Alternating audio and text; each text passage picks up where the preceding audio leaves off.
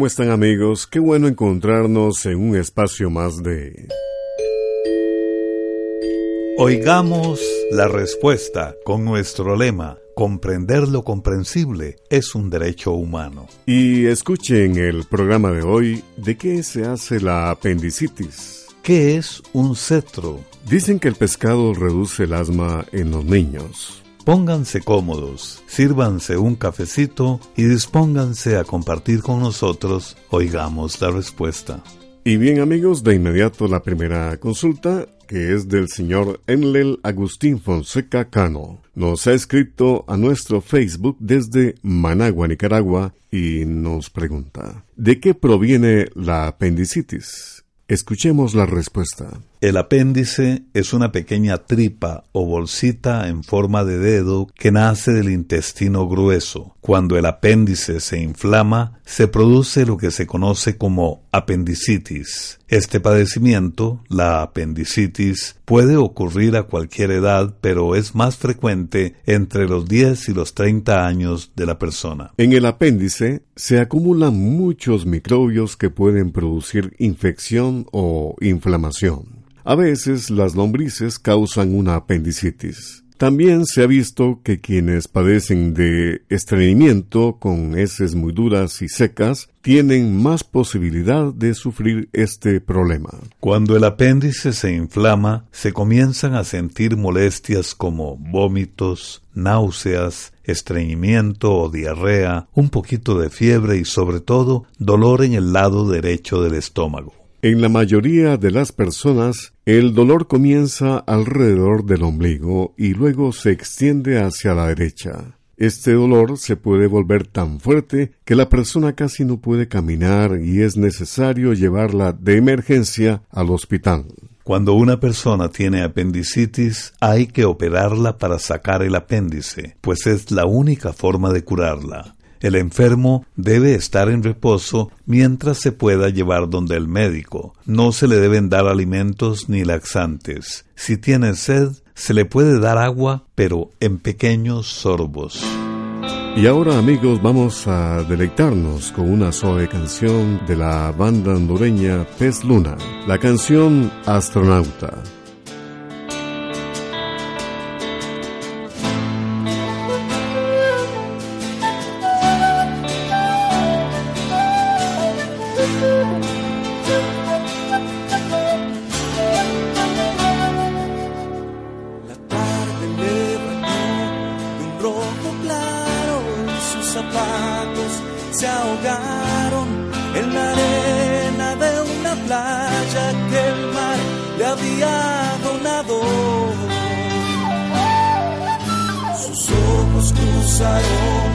El horizonte donde iban recargados los barquitos apurados de la tierra que no es nuestra, pues ya nos habían robado los hombres de pelo claro que vinieron de otras tierras. Y ya mi día de ilusiones.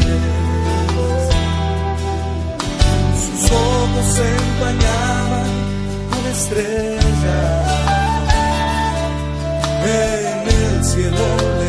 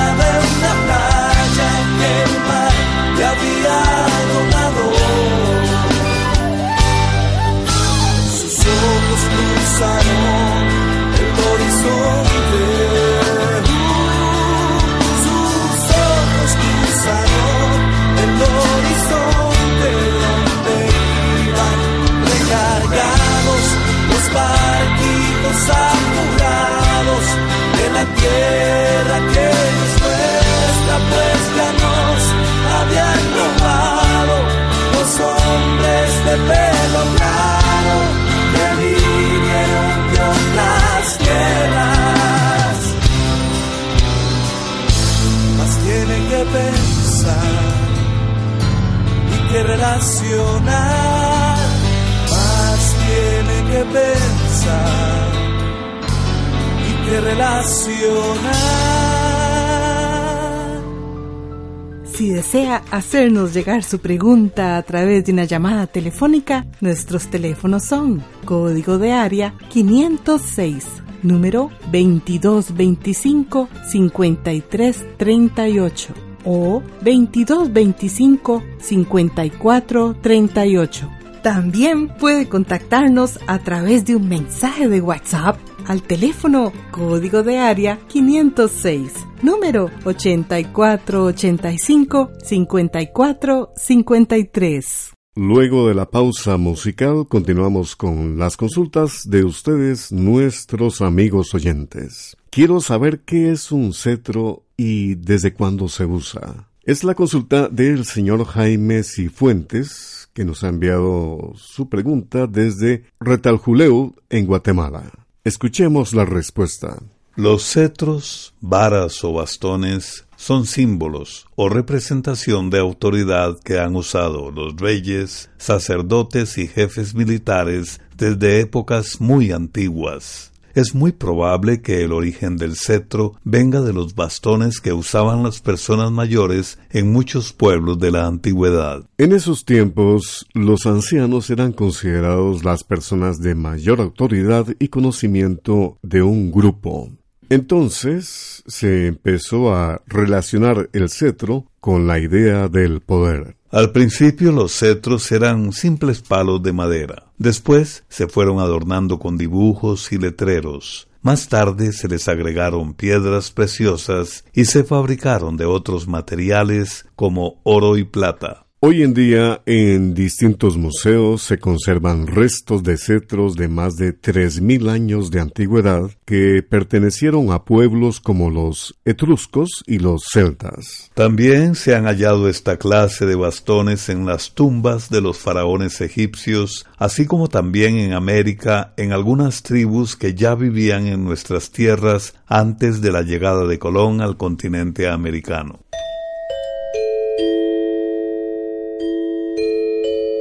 Estamos complacidos de contar con su importante sintonía. Muchas gracias. ¿Por qué fue declarado el 8 de marzo como el Día Internacional de la Mujer?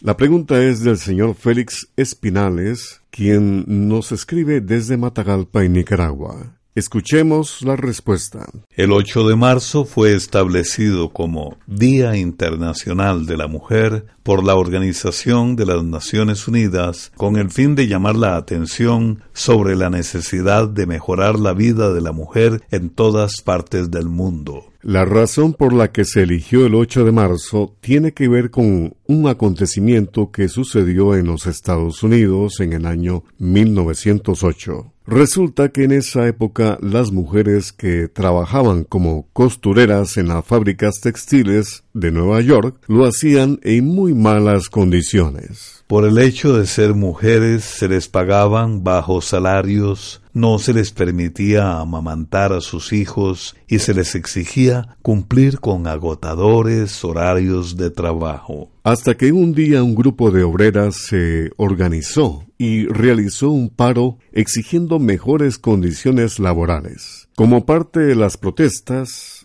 129 obreras tomaron en forma pacífica una de las fábricas de ropa. El dueño, molesto y en señal de venganza, cerró las puertas y prendió fuego al edificio, matando a todas las huelguistas. Este incidente ocurrió precisamente un 8 de marzo de 1908. Sin embargo, como resultado de esta terrible tragedia, se lograron importantes cambios y mejoras en las condiciones de trabajo de las mujeres en ese país. Además, surgieron organizaciones femeninas en muchas partes del mundo. Es así como el 8 de marzo de cada año, miles de mujeres salen a las calles de todo el mundo para demandar nuevos derechos, defender los ya conquistados y luchar contra aquellas leyes que las discriminen o que rechacen el principio de igualdad y de oportunidades para hombres y mujeres. ¿Y qué les parece si combinamos la respuesta a esta pregunta anterior precisamente con un tema de alma femenina, interpretada por el grupo Claro Oscuro, compuesto por extraordinarias mujeres artistas costarricenses de color injusto? Así se llama este tema. Que lo disfruten.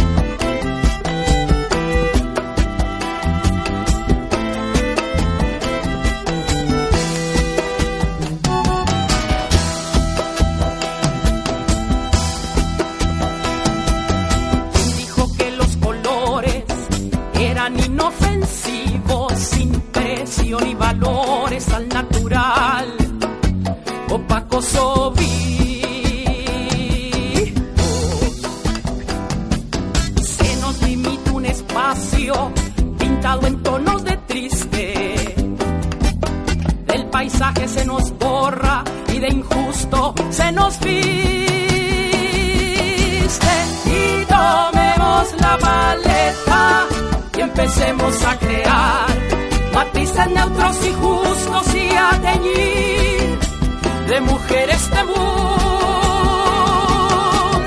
Y tomemos la maleta, empecemos a crear matices neutros y justos y a teñir de mujer este mundo.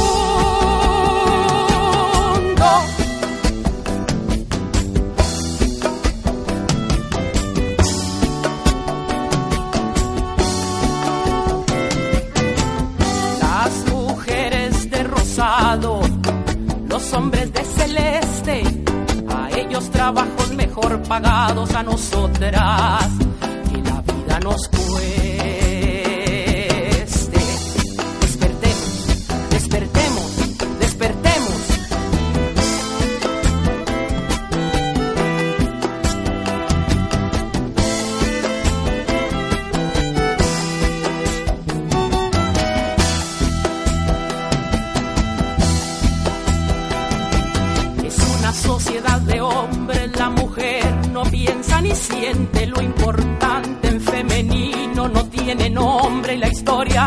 nos oculta siempre.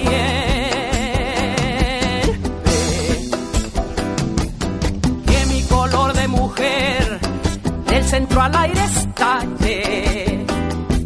Se fortalezca al caer para que mi boca más no calle.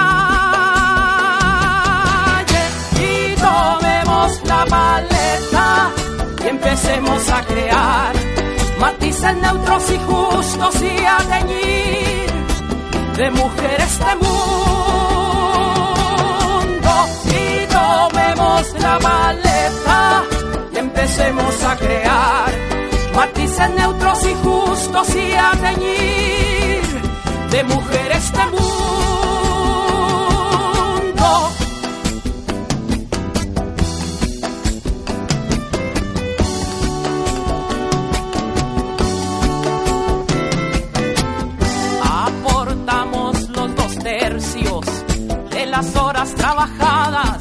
y recibimos un décimo de las monedas.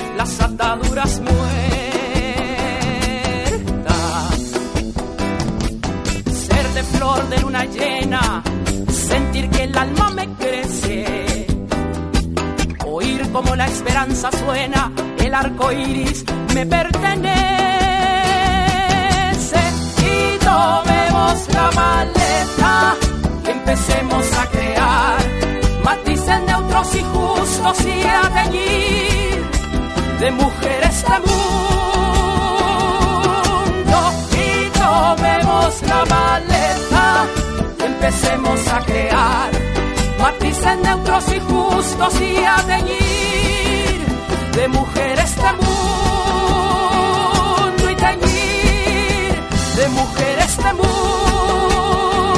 y teñir, teñir, teñir de mujer este mundo.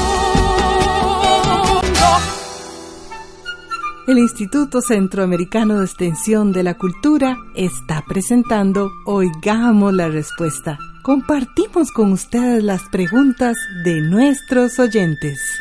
Continuamos con el programa Oigamos la Respuesta. Y la siguiente pregunta es de un amigo oyente que nos escucha desde Costa Rica. Nos pregunta, ¿cuántas especies de abejas hay en el mundo? También quiero preguntarles por una especie llamada Apis mellifera y por qué se ha declarado entre las más importantes del mundo. De igual manera, quisiera saber por qué algunas personas consideran a esta especie de abeja, la Apis mellifera, una invasora que ha desalojado a especies nativas de América.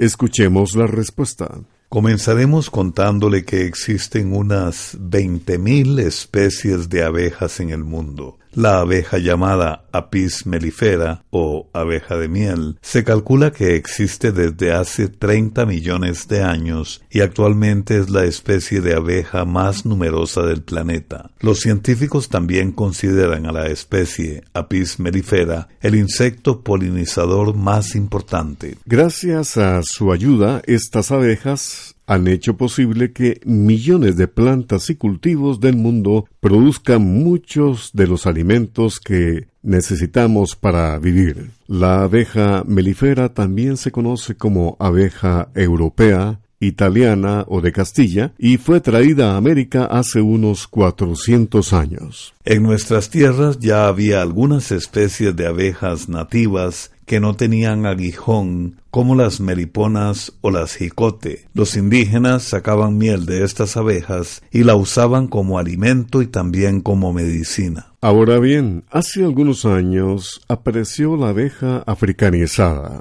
que es una mezcla de una especie de abeja traída de África con una variedad de apis mellifera. Estas abejas son muy agresivas y atacan en grupo y han llegado a provocar la muerte de personas y animales en muchos lugares.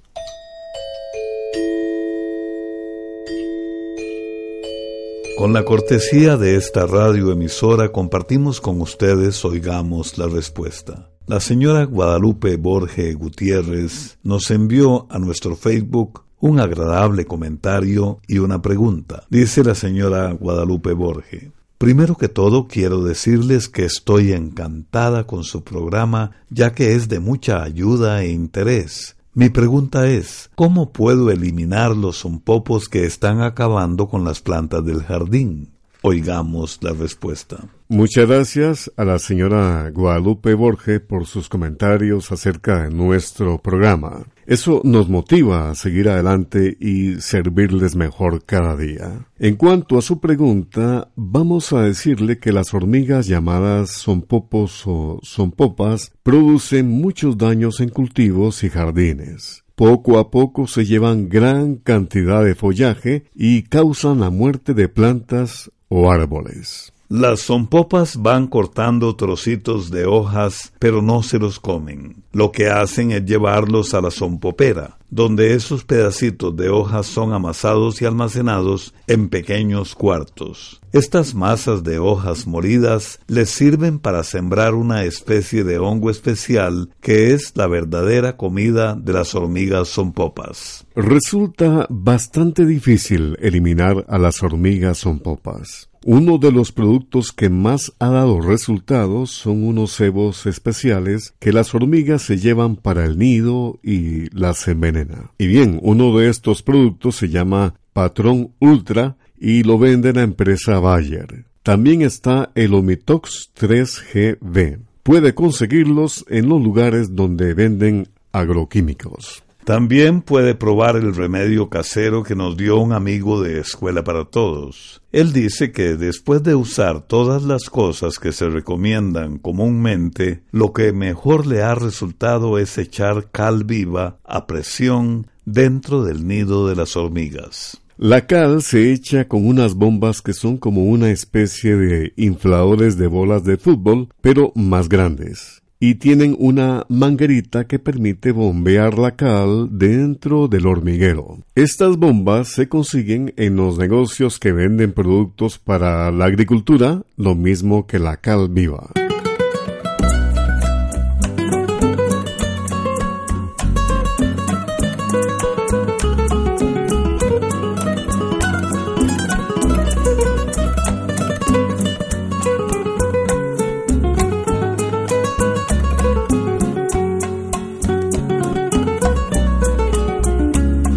Gracias a Dios, madrecita linda, que te tengo viva.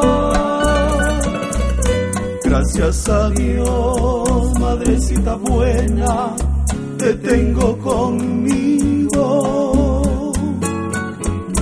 Hoy me arrepiento, madrecita santa, si yo te he ofendido en estos versos te pido mil perdones, pues yo soy tu hijo.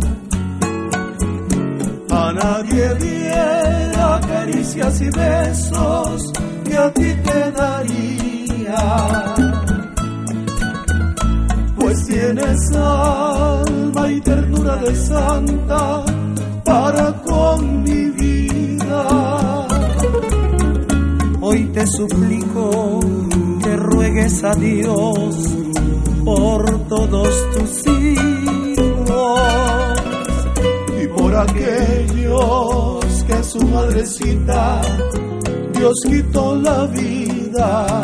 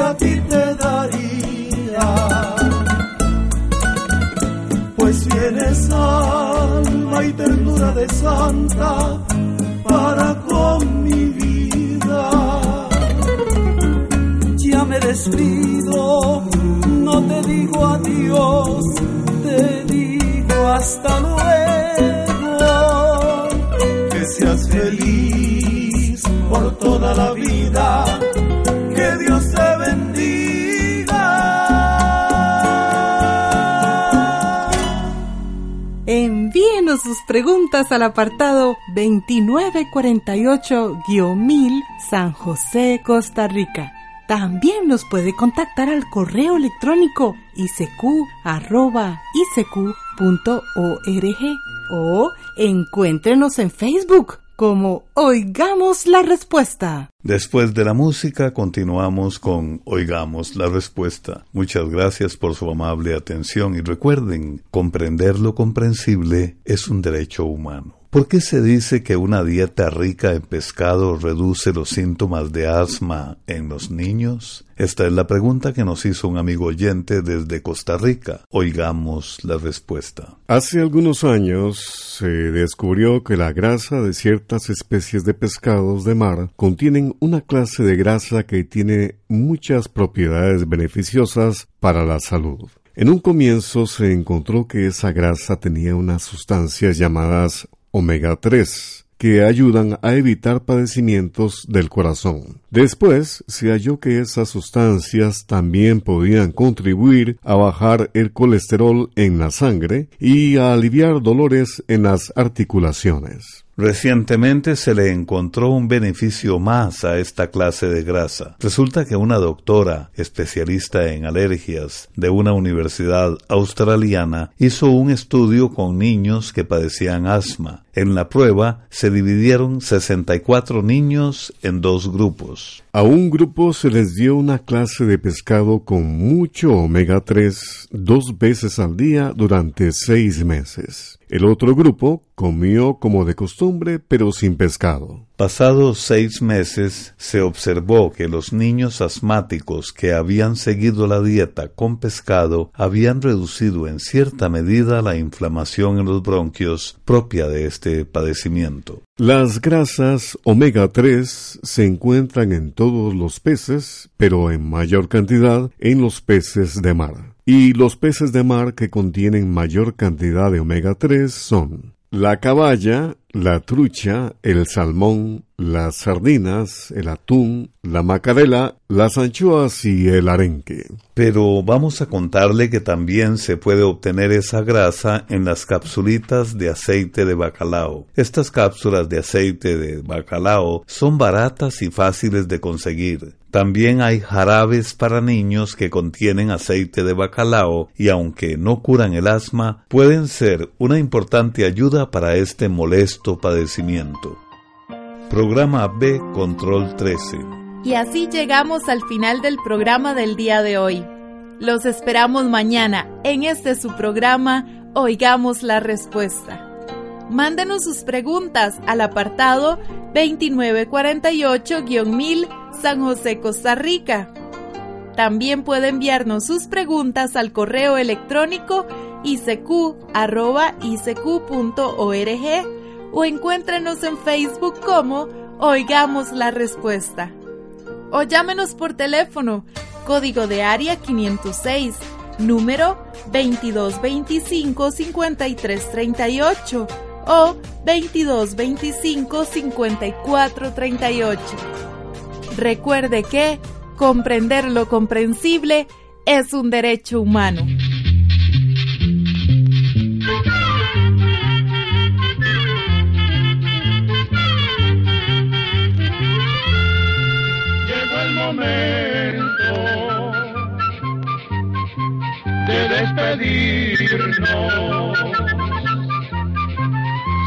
La escuela. Se va cantando